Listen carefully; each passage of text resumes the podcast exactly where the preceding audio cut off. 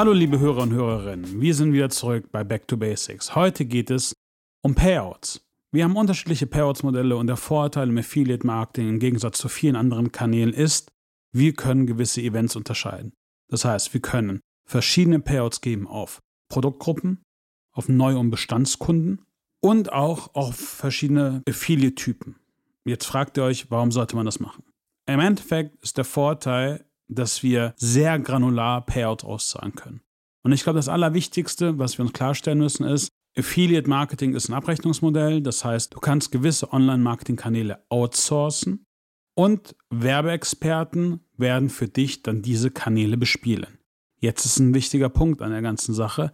Wenn ihr selber schon merkt, dass ihr nicht profitabel als Beispiel sehr machen könnt, weil ihr ein ROAS von 0,5 habt, das heißt, ihr gebt doppelt so viel Geld aus, wie der Warenkorb, den ihr damit erwirtschaftet, und ihr dann sagt, hey cool, ich will das outsourcen und ein Affiliate, und dieser Affiliate kriegt dann 3% Provision und ehrlich gesagt, ihr dann erwartet, dass er qualitativ hochwertigen Traffic über SEA einkauft, dann geht das halt gar nicht. Das Wichtigste ist, ihr müsst euch auch überlegen, was ist euch der Sale wert. Daher könnt ihr aber auch granularer bezahlen. Das heißt, ihr seid bereit, für einen Neukunden mehr Geld zu bezahlen als für einen Bestandskunden. Und das ist ganz einfach wichtig.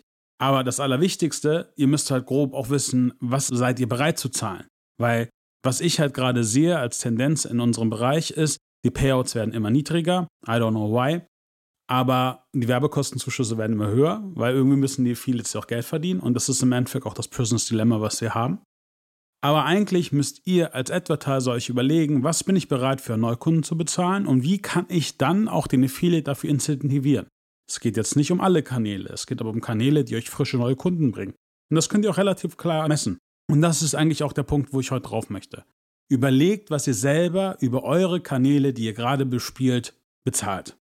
Wenn dann im Endeffekt ihr auf die Idee kommt, den Online-Marketing-Kanal zu bespielen oder eine Agentur auf euch zukommt und sagt, lasst uns zusammen den Online-Marketing-Kanal bespielen und auf einmal die Akquirierungskosten so viel weniger, als ihr normalerweise zahlt, dann muss man sich ehrlich gesagt auch fragen, was ist die Wertigkeit des Traffics, den ihr bekommt. Es ist klar, dass wir im Affiliate-Bereich zum Teil, und ich betone jetzt auch nochmal zum Teil, die geringsten Akquirierungskosten haben im Vergleich zu anderen Online-Marketing-Kanälen, weil wir in allererster Linie kein Push-Kanal sind, sondern ein Pull-Kanal. Das heißt, wir konvertieren am Ende den Kunden, der über einen anderen Kanal schon kam. Aber genau um diesen Punkt zu ändern und wirklich aus dem Affiliate-Kanal, und das ist auch machbar, sage ich mal, wirklich einen Kanal zu machen, wo man im Top- und Mid-Funnel mitarbeiten kann, muss man halt einfach dementsprechend auch, auch Payouts zahlen. Und das ist ganz, ganz wichtig. Wenn man das nicht macht, bekommt man halt einfach nur durch die Bank Traffic zugeschoben. Ob der gut ist oder nicht gut ist, ist mir dahingestellt. Das andere, was klar ist, ihr müsst auch bedenken, wenn ein Affiliate für euch auf sein eigenem Risiko Traffic einkauft, dann trägt er das komplette Werberisiko. Und ich meine, dadurch, dass er das komplette Werberisiko trägt, möchte er am Ende natürlich auch mehr Geld verdienen, als ob er für euch ganz normal Media Buying machen würde und ihm einen Retainer bezahlen würde. Also das muss man ja auch immer klarstellen. Und der, der im Endeffekt die Werbeleistung für euch bringt, ist der Affiliate. Und das ist eigentlich auch so der Punkt für diese Back to Basics Folge.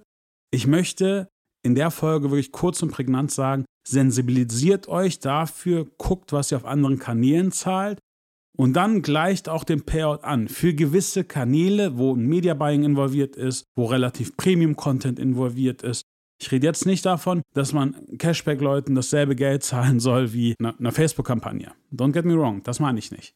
Aber achte darauf und merkt, ob das passt. Und das Wichtigste ist, der Affiliate macht die Arbeit. Das heißt, auch der Affiliate sollte das meiste Geld erhalten. Weil dann ist er motiviert. Dann ist er motiviert, mit euch zusammenzuarbeiten. Und dann gibt er auch Gas, weil es natürlich auch in seinem Eigeninteresse ist, dadurch mehr Umsatz zu machen anstatt ihm irgendwelche Payouts zu geben, wo er auf normalen Wege eigentlich gar keinen Traffic einkaufen kann, weil einfach der Payout zu niedrig ist. Und da guckt auch einfach mal, überlegt euch. Ihr wisst, was ihr im CPM-Bereich bei Facebook zahlt. Ihr wisst, was ihr generell auch auf anderen Kanälen im CPM oder im CPC-Bereich bezahlt. Vergleicht es auch einfach mal mit dem Affiliate-Kanal. Vergleicht nicht nur mal den absoluten Payout, guckt euch mal die CPMs und CPCs an. Und wenn auf einmal der CPM bei 7 Cent ist, dann fragt euch selber, wer kann für 7 Cent CPM Traffic einkaufen? Dann redet doch mit dem Publisher und versucht eine Lösung zu finden, wo er qualitativ hochwertigen Traffic für euch kauft und dann auch zu gucken, was er dafür braucht. Und das ist eigentlich die Aufgabe. Also, redet mit dem Publisher, überdenkt eure Payout-Modelle, kommt in eine Phase, wo alle Seiten eine Win-Win-Situation haben, sodass wir von dieser asymmetrischen Informationsverteilung im Affiliate-Marketing wegkommen. Kleiner Denkanstoß, euer Navid. Schöne Woche. Ciao, ciao.